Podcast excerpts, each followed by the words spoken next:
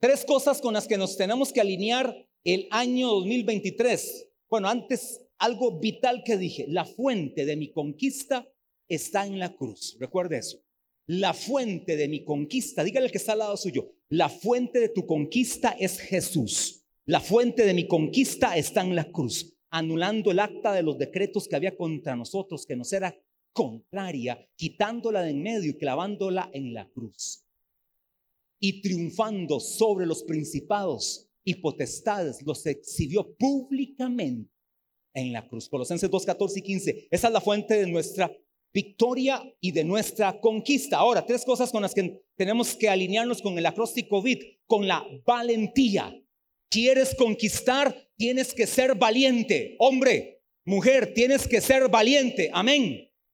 Número dos, tienes que alinearte con la iluminación, con la luz del Espíritu en tu vida, con la revelación que la iluminación llegue a tu vida para poder ver claramente con ojos espirituales, que tus ojos espirituales se alumbren de manera tal que puedas entender y ver las cosas de Dios. Eso lo trae la iluminación en este año 2023. Para conquistar tienes que tener abiertos tus ojos espirituales. Con tus ojos naturales solo ves problemas. Con tus ojos naturales ves enfermedades. Con tus ojos naturales ves tropiezos. Con tus ojos naturales ves excusas. Con tus ojos naturales ves problemas. Con tu mirada normal, con tu vista normal, ves siempre lo negativo. Por eso tienes que alinearte a la iluminación, donde ahora vas a ver con ojos espirituales, donde vas a ver en problemas soluciones, donde vas a ver en la enfermedad una sanidad por el poder de Dios, donde vas a ver en una situación difícil a Dios actuar, donde vas a ver en un momento donde no tenía salida la intervención divina, porque vas a con la mirada espiritual, porque tú estás en el reino espiritual. Y número tres, a lo que te tienes que alinear con la letra D, esa la diligencia. Diligencia. Tanto en griego como en hebreo, la palabra diligencia tiene que ver con determinación. Tiene que ver con actitud. Tiene que ver con permanencia. Tiene que ver con perseverancia. Y por cierto, cuando usted va tanto al hebreo como al griego, en la palabra perseverancia hay más de 10 acepciones. Es decir, no solamente una palabra significa diligencia y listo, no, hay más de 10 acepciones de la palabra diligencia en el hebreo y en el griego. Pero quédate con esta, diligencia igual a determinación, a permanencia. Una persona diligente es una persona determinada. Y cuando hablamos de determinada, hablamos entonces de una persona esforzada. Una persona que no tiene nada que ver con la pereza, con la apatía, con la indolencia. Esa es una persona diligente. Por lo tanto, ¿qué hace la diligencia? Anote 10 cosas y con esto nos vamos. ¿Qué hace la diligencia? Anote bien rápido y de hecho siempre paso el bosquejo del mes de, este, de esta semana, siempre lo estoy pasando para ustedes. De hoy en ocho el tema va a ser bastante importante, tienes que estar, no puedes dejarte de congregar como algunos tienen por costumbre, dice la Biblia, tienes que tener como cultura congregarte más cuando sabemos que el día del Señor se acerca. Número uno, ¿qué hace la diligencia? Lo número uno que hace la diligencia es que te lleva hasta alcanzar las metas. Una persona diligente es una persona que alcanza las metas. ¿Cuál es tu meta de lectura este año de la Biblia? ¿Cuántos se comprometieron a leer toda la Biblia en este año? La Biblia entera. ¿Cuántos se comprometieron? qué poquitos. Ah, bajen una mano. Bajen una mano. Voy con otra. ¿Cuántos han leído la Biblia completa? Toda, de Génesis a mapas. ¿Verdad? A los mapas que están después de Apocalipsis. ¿Cuántos? Vamos a ver si levanta la mano. Oiga, hermano, qué bueno. Denles un aplauso a los que leyeron ya toda la Biblia. Oiga, está muy bueno. Con razón esta iglesia es como es. Oiga, leerse ya la Biblia. Usted pregunta eso en una iglesia normal, cinco manos. Ni el pastor se ha leído la Biblia entera. Ni el pastor. No salen de Juan. Ve cómo está esa Biblia. Así es que así, así, la tengo yo. Por eso yo traigo esta. Esta la Biblia tengo, es la que uso siempre en el carro. La que ando ahí de emergencia, ¿verdad? Cualquier situación, aquí la llevo. Aunque igual esté la ando en el teléfono, pero siempre la ando en papel ahí. Pero en la mía, la mía de estudio, está como esa. Ya más bien hay que cambiarle la pasta. Me ha durado tanto porque la pasta es en puro cuero suave, cuero del mejor. Me costó como 70 mil colones. Esa Biblia hace, se lo compré, este, en aquel entonces la compré allá en San José en el 2005. Estaba yo recién, estábamos recientemente, este, caminando en el ministerio y, y compré esa Biblia. Y ahí estaba, ya llevo 18 años y a mí me pasa que si usted me pregunta un texto de la Biblia, yo inmediatamente asocio la parte, sea este, arriba, horizontal, derecha, tal, ahí está ese, ese versículo. Y ahí está una nota que me va a servir. Esa Biblia tiene de todo, tiene palabras hebreas, palabras griegas, no que las tiene ella por sí sola, sino que yo las escribo con lápiz y yo pongo ahí bosquejos. Esa Biblia sin necesidad de tener un bosquejo en un iPad o en un teléfono o en una computadora, tiene más de unos 300 bosquejos ahí mismo anotados. Buenísimos bosquejos bien anotados ahí.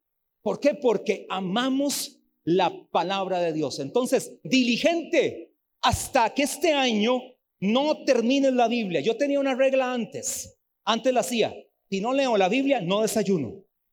¿Cuántos se alinean a esa? Si no leo la Biblia, no desayuno. Bueno, tal vez de pastor, pero es que bueno, es que este, yo tengo que salir muy temprano. Bueno, entonces sacamos esta. Si no leo la Biblia, no almuerzo. ¿Cuántos aquí perdonan el desayuno, por ejemplo? Que no les hace falta el desayuno. O, vamos a ver, ¿cuál es la comida que a usted más le gusta? Digan, a mí me gusta más el desayuno. ¿Quiénes levantan la mano? Ok, poquitos. ¿A quiénes les gusta más el almuerzo? Hay más. ¿A quiénes les gusta más la cena? Poquitos. Ahora no cenan. ¿A quién le gusta en la tarde un cafecito con una tortilla aliñada? Qué bueno, ¿verdad? O como mi esposa que le encanta, con una empanada de frijoles. Es que yo soy el que las hago en la casa. Viera que me quedan bien. Antes en la casa, cuando estaba soltero, cuando decían, hoy es, porque es que como aquí veo a Melanie, como Melanie nunca nos hizo el bendito enyucado, tiene casi 20 años de pelo en enyucado y nunca lo hizo. Entonces de ahí yo aprendí a hacer empanadas, pero desde la casa las hacía. A mí me tocaban dos funciones en la casa. Teníamos funciones asignadas en la casa. Mi papá y mamá nos asignaban. A mí me tocaba a planchar y hacer empanadas. Y hacía como una vez al mes, pero oiga, es que eran como 18 empanadas. Somos, ¿cuántos somos? Cinco y dos, siete. Y eran dos cada uno, 14 empanadas. Y llegaban unos noviecillos ahí, este, de mis hermanas, sí, como 16, 20 empanadas. Este, había que ponerle ganas a eso. Bueno, tu mejor comida, la que más te guste, si no leíste la Biblia, ayuno. Ah, pero es que eso es serio. Eso es gente de temperamento, de carácter. O por ejemplo, cuando usted puso en el voto, no sé qué fue su petición de voto, hasta que usted no vea eso, usted no va a dejar de orar por esa petición de voto. Hermano, no crea que el voto es algo automático, que usted lo dio y ya usted no hace absolutamente nada. Ya no hay que orar, ya no hay que congregarse, ya no hay que leer la Biblia, ya no hay que andar en santidad. Como di el voto, todo sucede como si fuera hechicería y brujería. ¿Se equivocó? No, usted es el más protagonista en la oración del cumplimiento de las cosas que puso en su voto. Si Byron y Ariel no se hubieran movido para tener la casa que hoy tienen propia, que la pusieron en el año pasado para el voto, la casa no viene, por más petición que ponga. Pero ¿qué hicieron ellos? Se movieron, buscaron financiamiento, fueron a presentar los historiales de crediticios, hicieron esto. Por cierto, en la primera se los rechazaron, sí o no, porque estaban muy nuevos en los trabajos, entonces no los aceptaron, entonces fueron a otro lugar y ya los aceptaron. Hay que moverse también. Ah, usted quiere tener carro. ¿Cuántos de aquí quieren carro? ¿Cuántos quieren carro? Levanten la mano. Levante la mano el que quiere carro. Diga, yo quiero carro. Ahora, los mismos que levantaron la mano. dejen la mano levantada los que quieren carro. Los que quieren, dejen la mano levantada. Ahora, los que no tienen licencia, bájenla. Entonces, ¿para qué quiere carro?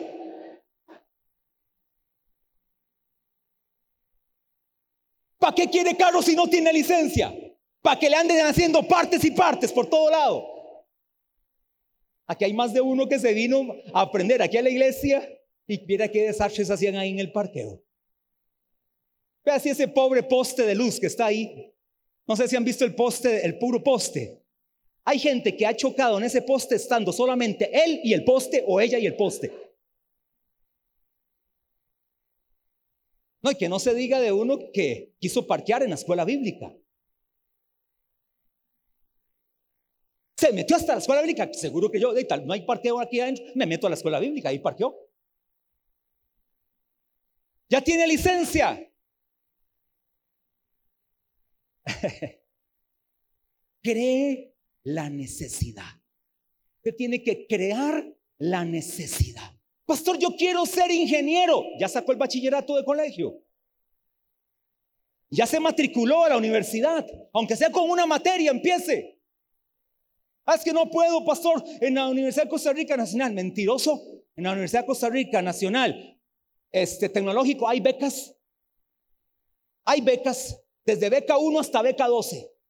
Los de beca 12 son súper inteligentes porque como son tan inteligentes, les dan beca 12 y más bien les dan plata.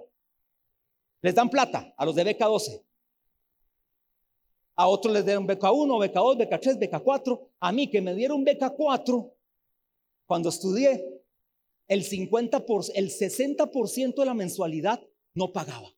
Solo 40, no mensualidad, del semestre, porque en AUCER es por semestre. Pagaba solo el 40.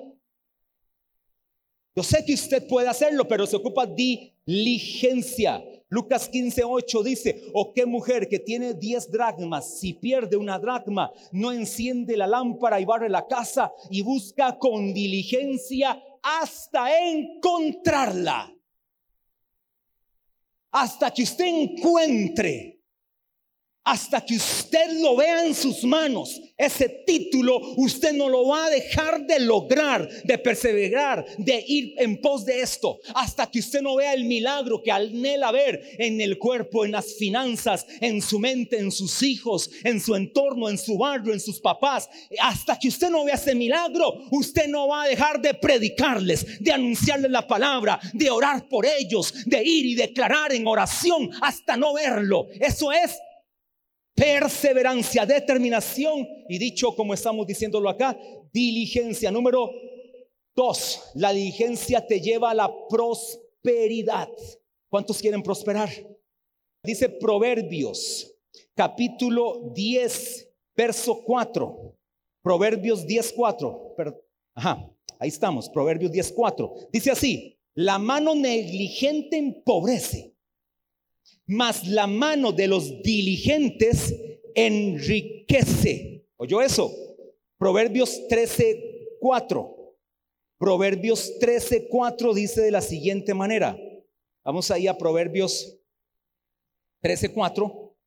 Dice así, el alma del perezoso desea y nada alcanza, mas el alma de los diligentes será prosperada. Número 3, ya te dije esto, número dos, te lleva a prosperar. Bueno, número uno, te lleva a alcanzar tus metas. Número dos, te lleva a la prosperidad. Número tres, te lleva a dominar y no ser dominado. Oiga, qué bueno esto.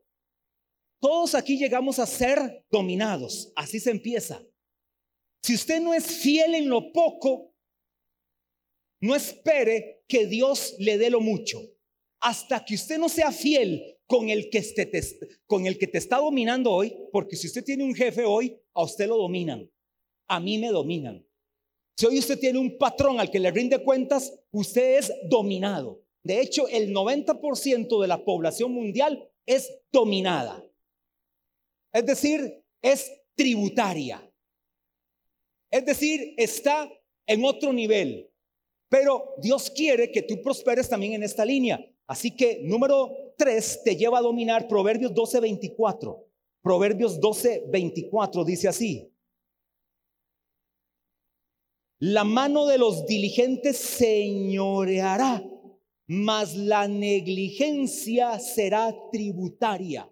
Y esto no solo aplica a que llegues a ser el CEO de una empresa, a que llegues a ser el manager de una empresa, a que llegues a ser el gerente general. No, no, no, no es que aún en el lugar donde tú estás, en el puesto en el que tú estás, Dios te puede bendecir de tal manera que aún en muchas áreas de tu vida, tanto espirituales, familiares, financieras, Tú puedes ser una persona que va siempre en la brecha y no uno que está subyugado, no uno al que le están poniendo el pie encima, no a uno al que lo están humillando. Porque cuando tú eres negligente, entonces te pueden poner el pie encima. Pero a los diligentes, a los que son de determinación, a los esforzados, a los que son permanentes, estos se cumple aquí el verso que dice nuevamente, verso 24 la mano de los diligentes señoreará. También lo dice Proverbios 22, 29. Proverbios 22, 29. Dice así. Llegaron. Proverbios 22, 29 dice de la siguiente manera. ¿Has visto hombre solícito en su trabajo? Solícito es diligente, esforzado, permanente. Delante de los reyes estará, no estará delante de los de baja condición.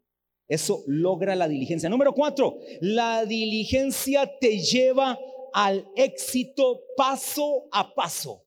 El éxito no es algo que te encuentras de la noche a la mañana. El éxito es un camino que puede estar pavimentado de fracasos en algunas ocasiones y se logra paso a paso. Nosotros a 20 años que estamos cumpliendo a mitad de año, en el mes de junio, el 8 de junio, para ser exactos, cumplimos 20 años. La iglesia, hermano, ni siquiera está en el 10% de lo que yo la quiero ver. No está ni siquiera en el 10% de lo que realmente tenemos que alcanzar. Todavía tenemos más sueños, tenemos más retas, más retos, perdón, queremos ir a cosas mayores, queremos alcanzar más almas, queremos ver tu célula crecer, tu ministerio crecer, la iglesia permanecer, queremos ver tu matrimonio restaurado, tu, tu matrimonio una bendición de Dios, queremos verte prosperar en todas las áreas. A 20 años y algunos quieren que de la noche a la mañana, en el primer año, su empresa alcance el éxito. Dicen los japoneses, los primeros cinco años de una empresa es prueba. Los segundos cinco años, es decir, a los diez años, la empresa es un bebé. De los diez a los quince, la empresa es un adolescente. De los quince a los veinte, ya la empresa comienza a dar los primeros pasos y empieza a ser autosostenible. Dicho por los increíbles japoneses. Si no, escuche a es Yokoi Kondi, es así. Así se llama, creo, ahora. Ese, ese. Es algo así como familia de este, Jackie Chan o Bruce Lee, algo así. Usted lo busca ahí. Usted lo puede encontrar. Es un colombiano japonés, ¿verdad? Creo. O japonés colombiano extraordinario. Y creo que hasta cristiano es.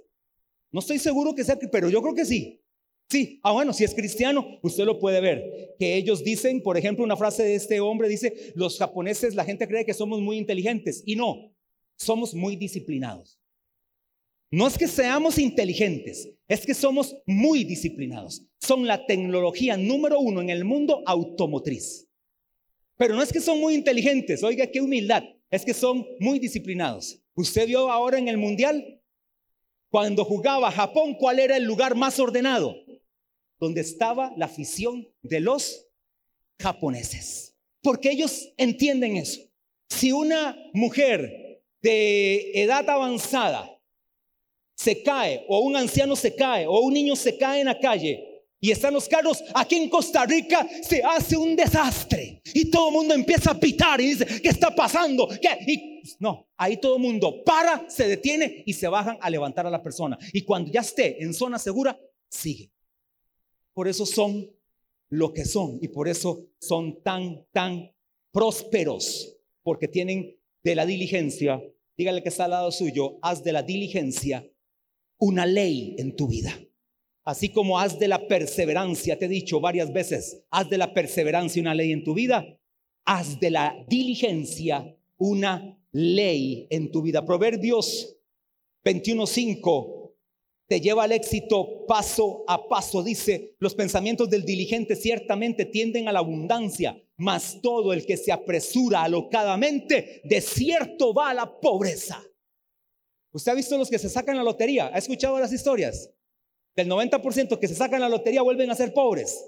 ¿Sabe por qué? Porque tuvieron dinero con mentalidad pobre y administran el dinero con mentalidad pobre e invierten el dinero con mentalidad negligentes. Y toman el dinero con una mentalidad de mediocridad, porque no los enseñaron, no los prepararon, no los capacitaron. Pero cuando usted y yo caminamos en la palabra, hasta esos principios entendemos que todo lo que viene a nuestras vidas va a ser paso a paso y eso nos va a llevar a la abundancia, nos va a llevar a la bendición. Y empezando, como le dijo el apóstol Juan a su amigo en tercera de Juan, amado, yo deseo que tú seas prosperado en todas las cosas y le dijo algo determinante, así como prospera tu alma. Lo que le dijo el apóstol fue, si tu alma prospera, tus finanzas también prosperan. Si tu alma prospera, tu vida también prospera. No esperes prosperidad material si no tienes prosperidad espiritual. Pastor, ¿y qué pasa con este Tesla y qué pasa con Jeff Bezos y qué pasa este con Bill Gates. Sí, han prosperado por diligencia gentes, porque la diligencia no hace diferencia de religión, la, diligencia no hace diferencia de pensamiento, la diligencia no hace diferencia de carrera universitaria. El que es diligente prosperará, pero yo sí le digo algo, el que es diligente con la revelación de la palabra y con el entendimiento divino es una persona que va a prosperar en el orden de Dios, en el propósito de Dios, en el plan de Dios para ser un hombre y una mujer generosos. Número, ¿qué sería? Cinco, te lleva a la ley de la reciprocidad. Proverbios 27, 23. Sé diligente en conocer el estado de tus ovejas y mira con cuidado por tus rebaños. Dice Proverbios 27, 23. Y si usted sigue leyendo, sigue el pasaje diciendo que cuando usted es diligente en cuidar el estado de sus ovejas, no solamente se refiere a un ambiente espiritual como el de nosotros, que tenemos células, que tenemos a cargo almas valiosas por las que Cristo murió, también se refiere a tu empresa, también se refiere a tu matrimonio, también se refiere a tu entorno. Si eres diligente en cuidar todo lo que Dios ha puesto en tu mano, y tienes cuidado por eso que Dios ha puesto en tu mano, luego vas a participar de los frutos de tu diligencia. Cuando tú eres diligente en hacer las cosas en el ambiente, en el entorno que estés, luego Dios te va a hacer participante de eso que hiciste. Vas a recibir los frutos de tu esfuerzo. Eso se llama la ley de la reciprocidad. Soy diligente. Recibo entonces después como un pago de la diligencia bendición a mi favor. Número 6 sería, te lleva al próximo nivel. La diligencia te lleva al próximo nivel. Hechos 18, 24. Vaya conmigo rápidamente. Hechos 18, 24. Llegaron. Están ahí. Ya llegué. Dice así, 18, 24 en adelante. Este pasaje me encanta porque está hablando de un personaje de la Biblia que era un nuevito en la palabra. Era de esos que apenas estaba empezando a caminar en la palabra. No era uno que había llegado por primera vez, no. Ya tenía, por lo menos yo pienso que Apolos, Apolos tal vez tenía unos tres meses de andar en Cristo. Tal vez hasta seis meses de conocer de Cristo. Es decir, ya Apolos había recibido leche espiritual. Yo creo que ya Apolos había recibido la leche espiritual, Aarón, ¿verdad? Yo creo que sí. Creo que había ido a cumbre, ¿verdad? Pastor Julio, tal vez Apolos, ya tal vez había ido a cumbre de nuevos. Y tal vez estaba en el nivel uno, ¿verdad? Donde se aprenden los nombres de la Biblia, este, los textos, quién escribió esto, en qué años se escribió, en qué años. Todos, tal vez estaba ahí Apolos en ese nivel, dice la Biblia.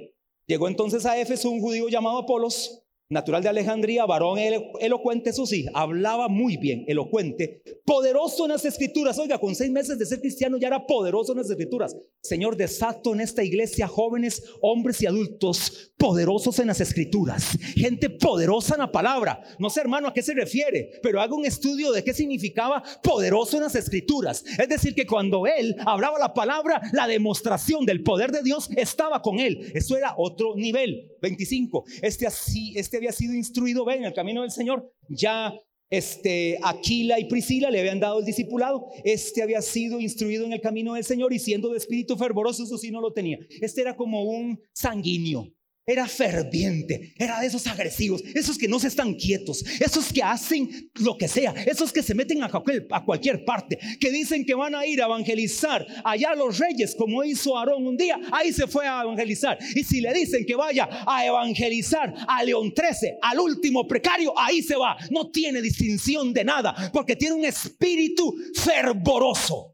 Si le dicen que la este, entrevista que va a tener es con el gerente general de Intel, ahí se va y se presenta como tal y va y da lo que tiene que dar. Y si le dicen que la entrevista es en un lugar sencillo, ahí también va, porque es fervoroso. Nada lo detiene. Este tenía un espíritu fervoroso, hablaba y enseñaba diligentemente.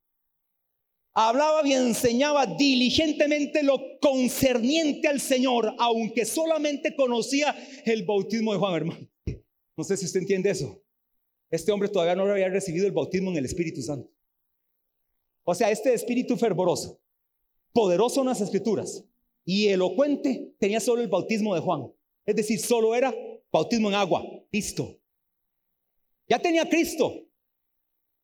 Ya tenía el Espíritu Santo, pero le faltaba la llenura del Espíritu Santo, que es diferente.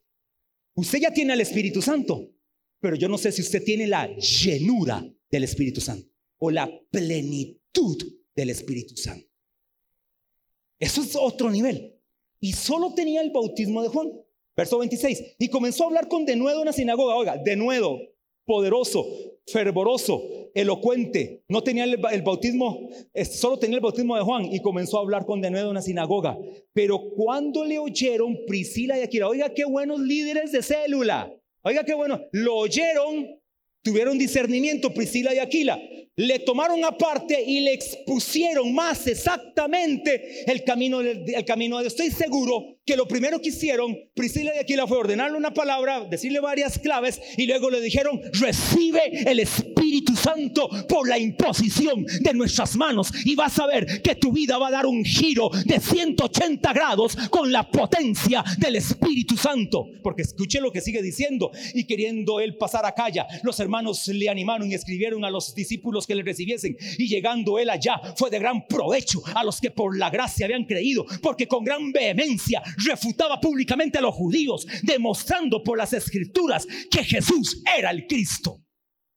Eso era un discípulo alineado a la conquista.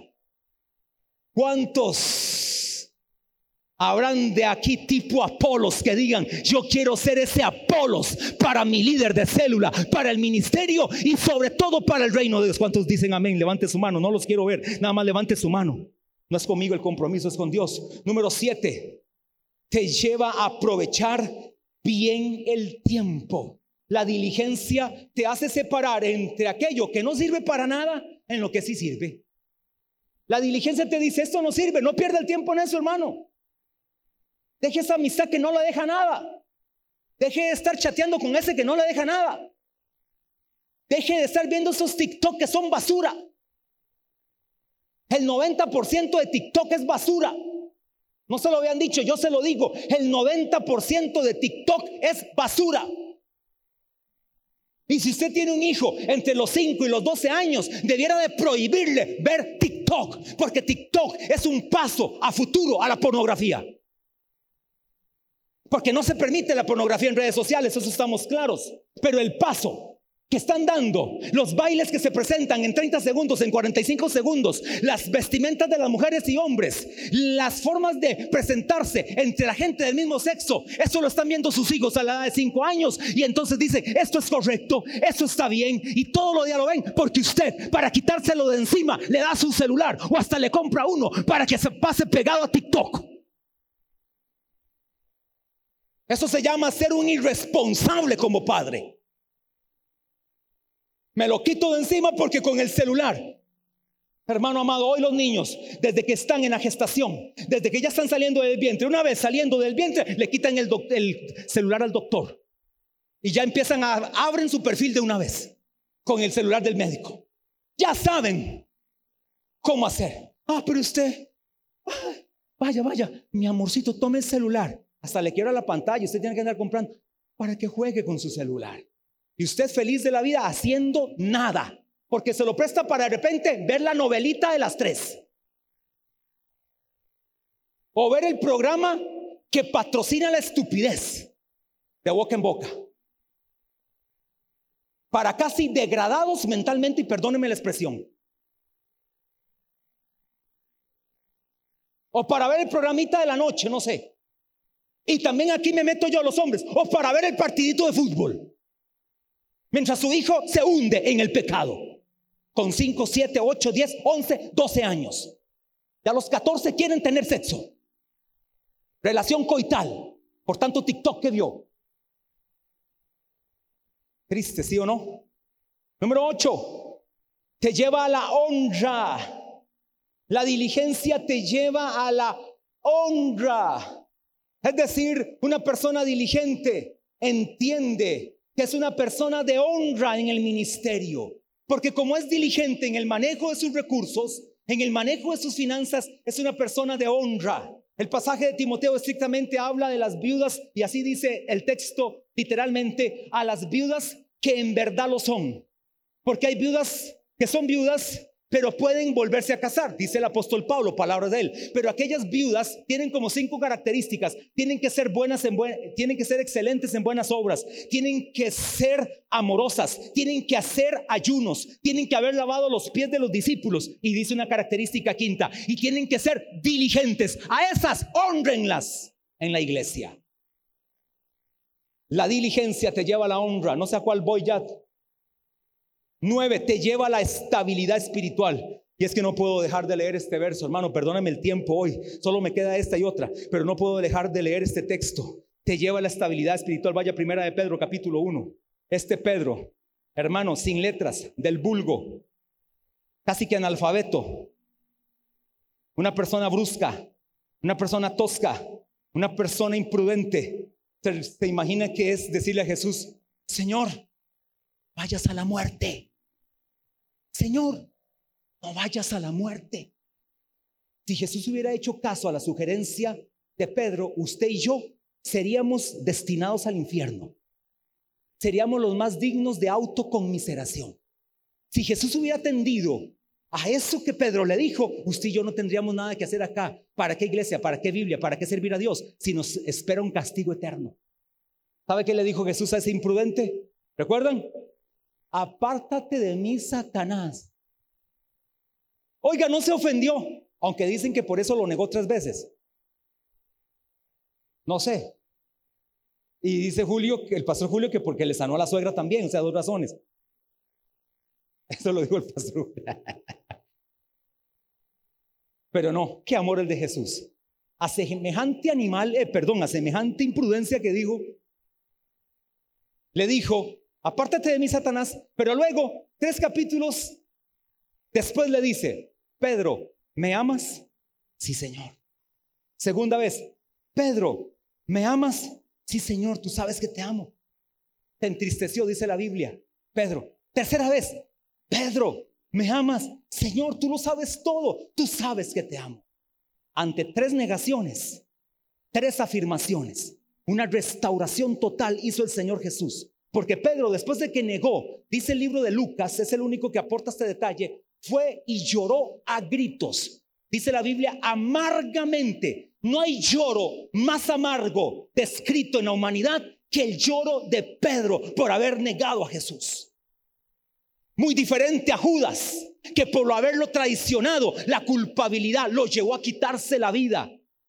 Pero Pedro fue y lloró amargamente. Ese lloro amargo era un arrepentimiento total de lo que había hecho. Hermano amado, porque si usted se da cuenta, si nos analizamos más de uno, y me incluyo, hemos negado a Jesús con nuestro testimonio, con nuestras palabras, con nuestro pensamiento, con nuestros conceptos, con nuestras formas de actuar. Hemos negado a Jesús.